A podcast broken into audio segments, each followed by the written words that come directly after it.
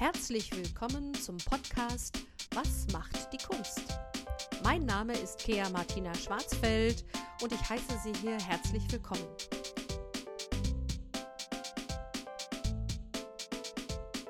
Ja, herzlich willkommen zu einer neuen Folge von Was macht die Kunst? Heute ist meine Gästin Nushin Morit aus Hamburg. Sie ist freischaffende Künstlerin, Bildhauerin und Musikerin. Herzlich willkommen. Hallo, grüß dich. Hallo Nushin. Ja, wenn man so liest, Malerin und Bildhauerin und Musikerin, wow, du bist so breit aufgestellt. Wie, wie kam es dazu? Erzähl mal bitte.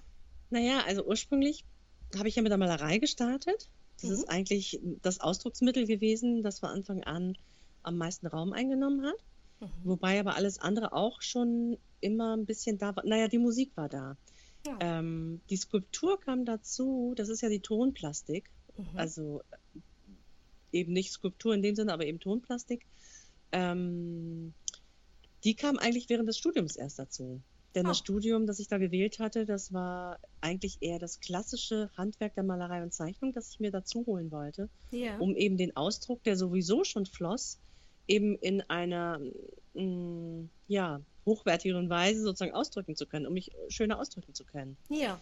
Und ähm, das waren viele technischen Elemente, die ich da gelernt habe, die ich auch lernen wollte. Mhm. Aber es hat dazu geführt, dass ich eben den Ausdruck so frei fließend, wie er vorher stattfand, nicht mehr, ich kam da nicht mehr ran, sozusagen. Ja, okay. Und es brauchte sehr lange, ehe ich da überhaupt wieder in der Malerei rankam. Es, es, ja. es verlagerte sich quasi auf die Plastik, auf die Tonplastik. Mhm.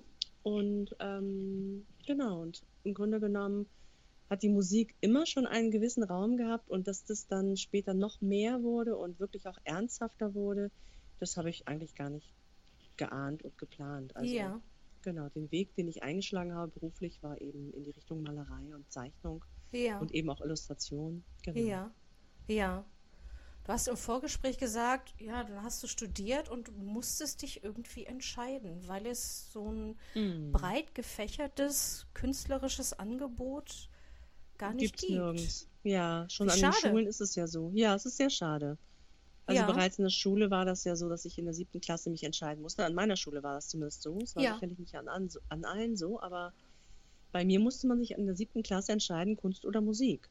Ja. Und für mich war das so wie, ja, Wasser oder Brot. Was soll ich jetzt nehmen? Also, ja. Und ähm, ja, ich habe mich dann für die Kunst entschieden und bin dementsprechend diesen Weg dann gegangen. Ja. Aber ich muss dazu sagen, bereits im Studium war es oft so, dass es, wenn ich gerade, besonders wenn ich an, in Sackgassen landete oder an schwierigen Momenten war, ja.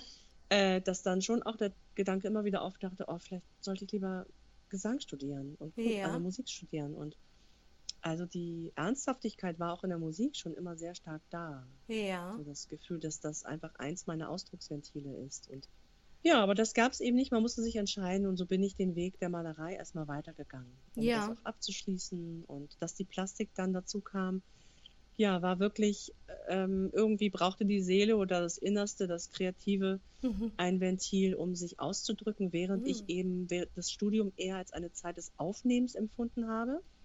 Ähm, es war eben nicht freie, also keine freie Kunst, das Studium, ja. sondern ich wollte, wie gesagt, diese Techniken lernen und das war wirklich eine Zeit des Aufnehmens und das Ausdrücken, das kam dort zu kurz und das ja. floss dann eben in die Tonplastik, die ich ja gar nicht ernst genommen habe. Ja. Für mich war es erstmal Spielerei, es waren kleine Figuren und dass das nach dem Studium dann so viel Raum bekam. Ähm, es hat gedauert, bis ich dann mein Selbstverständnis dafür, dass ich eben nicht Malerin bin, sondern eben einfach Künstlerin bin und dass mhm. das verschiedene dass das kreative Potenzial sich einfach verschiedener Ventile bedient, ja. phasenweise, das hat gedauert, bis ich das akzeptiert habe und einfach mitgeflossen bin sozusagen. Ja, ist ja auch ein, ein interessanter Prozess, finde ich. Ja, und ja. Vielleicht auch einfach nochmal unser beider Aufruf an die Kultusministerien dieses Landes, ähm, die kreativen ja. Geister nicht so zu beschränken, auch in Schulen. Also, ja. ja. Ich glaube, es liegt teilweise daran, dass es, dass die jungen Menschen unterschätzt werden, dass mhm. sie sich schon in frühem Alter eigentlich schon sehr wohl wissen, in welche Richtung es für sie geht. Man möchte ja. ihnen ein breit gefächertes Angebot bieten, damit sie alles in alle Richtungen mal einschlagen ja. können. Aber ich, äh, da werden die Menschen unterschätzt. Also gerade die Kinder werden unterschätzt. in dem, dass sie wissen, was, was sie möchten. Und es Ja. wird ihnen ja quasi auch abgesprochen dadurch. Da gibt es einen Verein, der heißt Elbdeich und mit dem hast du jetzt seit neuestem was zu tun. Magst du mal ein bisschen erzählen, Ja. wer oder was das ist und was dich jetzt da Genau. verbindet? Erzähl mal ein bisschen. Ja, das ist ganz spannend. Ich lebe ja hier in einem Stadtteil, der sehr kunterbunt ist. Und Mhm. es gibt hier eine alte Schule, die keine Schüler mehr hat, schon seit vielen, vielen Jahren schon als Schule geschlossen ist. Und Mhm. daraus hat sich dann aus den Menschen, die hier wohnen, oder ich weiß gar nicht wie genau, hat sich ein Kulturverein entwickelt, der nennt Mhm. sich Elbdeich e.V. Und das heißt im Grunde genommen, dass alle Räume zu kreativen Räumen verwandelt sind. Also es gibt Mhm. äh, Künstler, bildende Künstler, es gibt Musiker hier, es gibt, genau, in jedem Raum ist was anderes. Ich war jetzt eigentlich schon die letzten zwei Jahre hier mit meiner eigenen Kunst, also mit meinem kleinen Atelier sozusagen, in dem ich selber kunstschaffend bin. Aber ähm, jetzt habe ich einen Klassenraum tatsächlich äh, übernehmen können. Das Oh. heißt, ich habe hier sehr viel Raum Wow. und kann endlich diese Bereiche, die sich bei mir so getrennt haben räumlich, was auch wirklich eine schwierige Situation war. Es gibt einen Raum, der ja noch immer so ist, in dem ich unterrichte, in dem ich eben ähm, Kurse für Kinder und Erwachsene gebe. Mhm. Und dann gab es eben bis vor kurzem den Raum, in dem ich selber kunstschaffend war. Dann gab es noch einen Raum, in dem ich diese Sauarbeit, sage ich mal, mache, also eben sprich mit Ton und Gips und solchen Dingen und meinen Brennofen dort habe. Ja. Und dann gibt es eben noch einen kleinen Raum, gab es bis vor kurzem noch, in dem ich Musik gemacht habe. Das heißt, diese Bereiche kommen jetzt endlich zusammen Oh.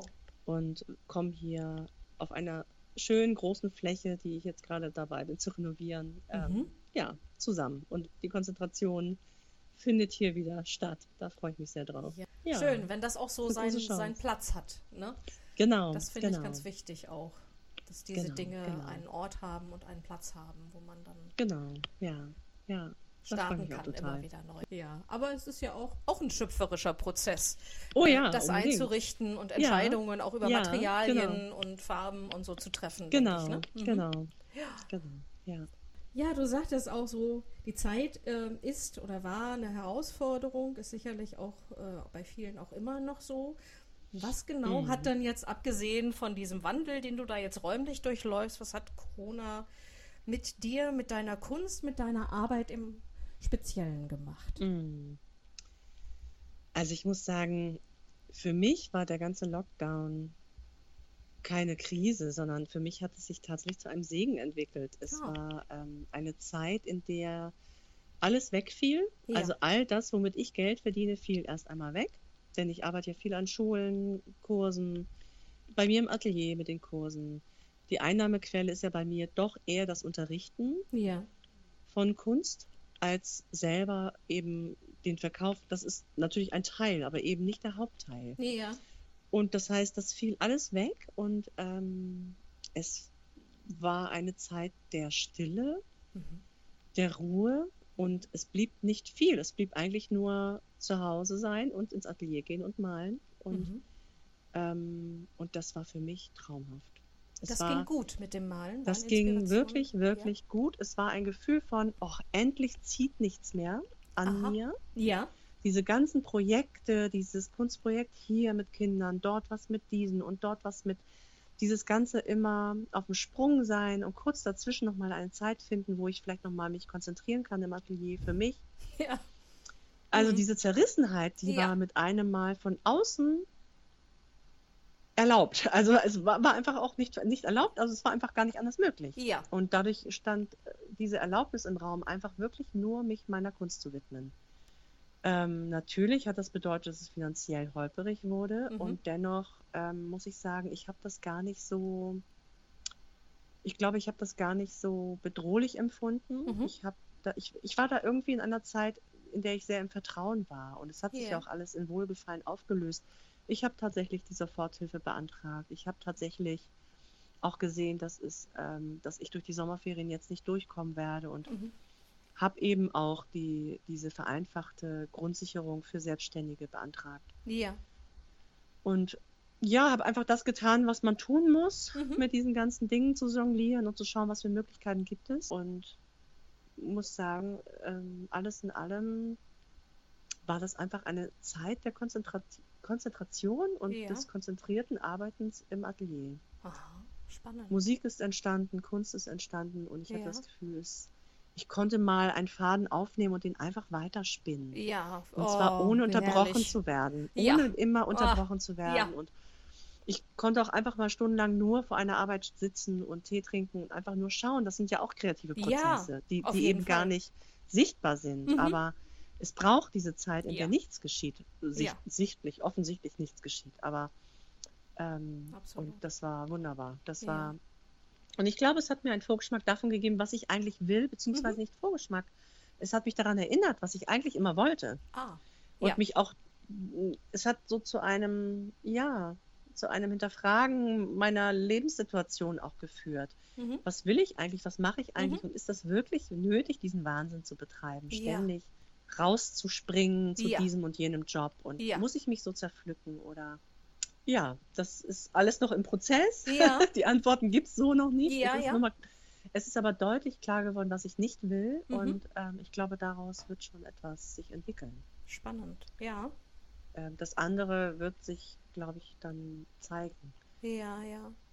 Ja. Finde ich sehr interessant. Da gibt es auch ganz viele Parallelen zu meinem Leben. Aber sag mal, Mhm. wenn du jetzt ähm, aus deiner eigenen Perspektive als Künstlerin mal rausgehen und das von außen betrachten könntest, was du in dieser Phase geschaffen hast, würdest du dann als relativ neutrale, fast unbefangene Beobachterin sagen können, dass diese Kunst sich irgendwie unterscheidet von dem, was du vorher gemacht hast? Gibt es da Unterschiede oder Nein. hat sich da was vertieft oder ist es ähm, Also vertieft das- sicher. Mhm. Mhm. Ich kann sagen vertieft sicher, weil, weil ich auch mich vertieft fühlte in der Zeit durch die Konzentration. Ja, Mm, Aber dass etwas Neuartiges oder anderes geflossen wäre, kann ich eigentlich gar nicht wirklich sagen, weil ich Mhm. nicht Das weiß, was ohne Lockdown Frage. geschehen wäre. Ja, Genau, es ist da müsste ich den-. Das, So, ja. es ist ja jedes Werk ist ja neu und Ja. ist ja andersartig. Genau. Also das kann ich schon sagen. Ähm, ich schöpfe ja wirklich aus dem Innersten und habe eigentlich vorher wenig Vorstellung. Und das macht es auch, dass jedes Werk bei mir neu ist. Aber ähm, ob das jetzt ohne Lockdown anders rausgekommen wäre, Hm. finde ich schwierig zu sagen. Kann man schlecht sagen. Mhm. Verstehe. Ja. Ja. ja. sag mal, meine vorerst letzte Frage für heute. Mhm. Wenn du für die in die Zukunft schaust, worauf schaust du ein bisschen mit, mit einem mulmigen Gefühl? Worauf freust du dich? Was wünschst du dir für die Hm. Zukunft? Also, ich glaube, ich freue mich auf den Inneren, also jetzt auf mich bezogen, auf den, auf die Prozesse, die hier angestoßen sind, Mhm. gerade durch diese Corona-Zeit. Und ich bin neugierig und gespannt, wohin das gehen wird, was Mhm. für einen Weg das einschlagen wird und wie sich mein Leben verändern wird. Ich habe das Gefühl, es ist eine Zeit der Transformation tatsächlich. Es wird ja in vielerlei Munde, Ja. wird es ja so als Transformationszeit besprochen. Mhm. Und ähm, diese Wahrnehmung habe ich sehr stark bereits in meinem Leben und ich glaube auch, dass das vielen Menschen so geht tatsächlich, Ja. dass sich gerade etwas in Gang setzt, Ja. wo man noch nicht weiß, wo es hingeht. Da freue ich mich drüber Mhm. und ähm, Kannst du das auch aushalten? Also Ja. Ich tue mich immer so schwer da, wenn ich merke, so, oh, da ist was im Buschel, es wird sich was Mm. verändern, dann hätte ich eigentlich gern lieber heute als morgen das Ergebnis, Ja. wo wird das hingehen? Also ich finde Ja, ich hätte gern- Aushalten auch das manchmal stimmt. schwierig. Ja.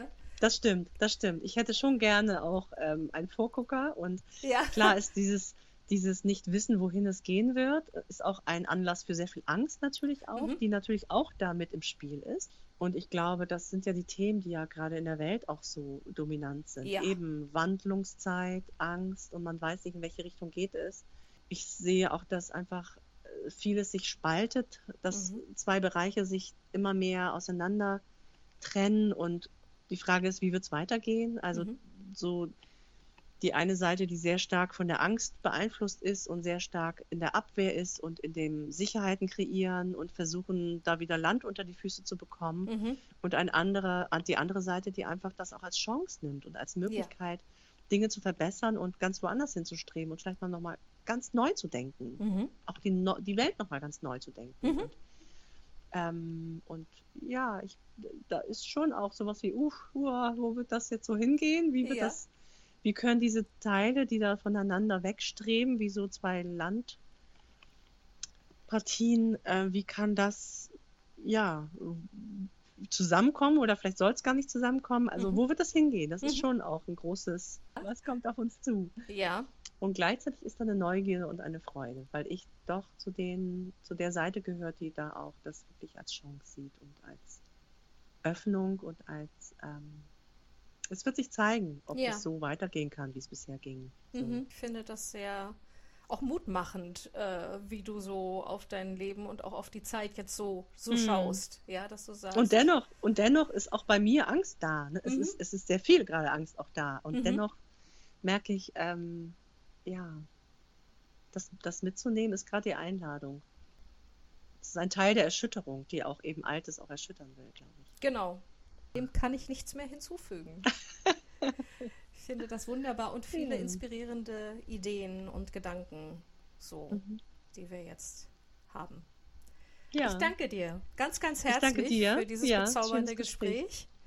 Und ja. äh, drück dir die Daumen für deinen äußeren Wandel, den du da auch gerade ja. äh, bei Elbdeich e.V. hast in den neuen Räumen. Mhm. Ganz viel Erfolg und ganz viel Kreativität wünsche ich dir. Danke dir. Ja, danke. Und alles, mhm. alles Gute. Bis dann. Danke. Tschüss. Danke. Tschüss. Das war die heutige Folge von Was macht die Kunst mit Nushin Morit aus Hamburg. Die vielseitige Künstlerin können Sie online unter morit, M-O-R-I-D.de besuchen und dort weitere Informationen über ihr vielseitiges Schaffen im Bereich Malerei, Skulptur und Musik erfahren. Ich bedanke mich ganz herzlich fürs Zuhören. Bitte bleiben Sie gesund. Bis bald. Aloha.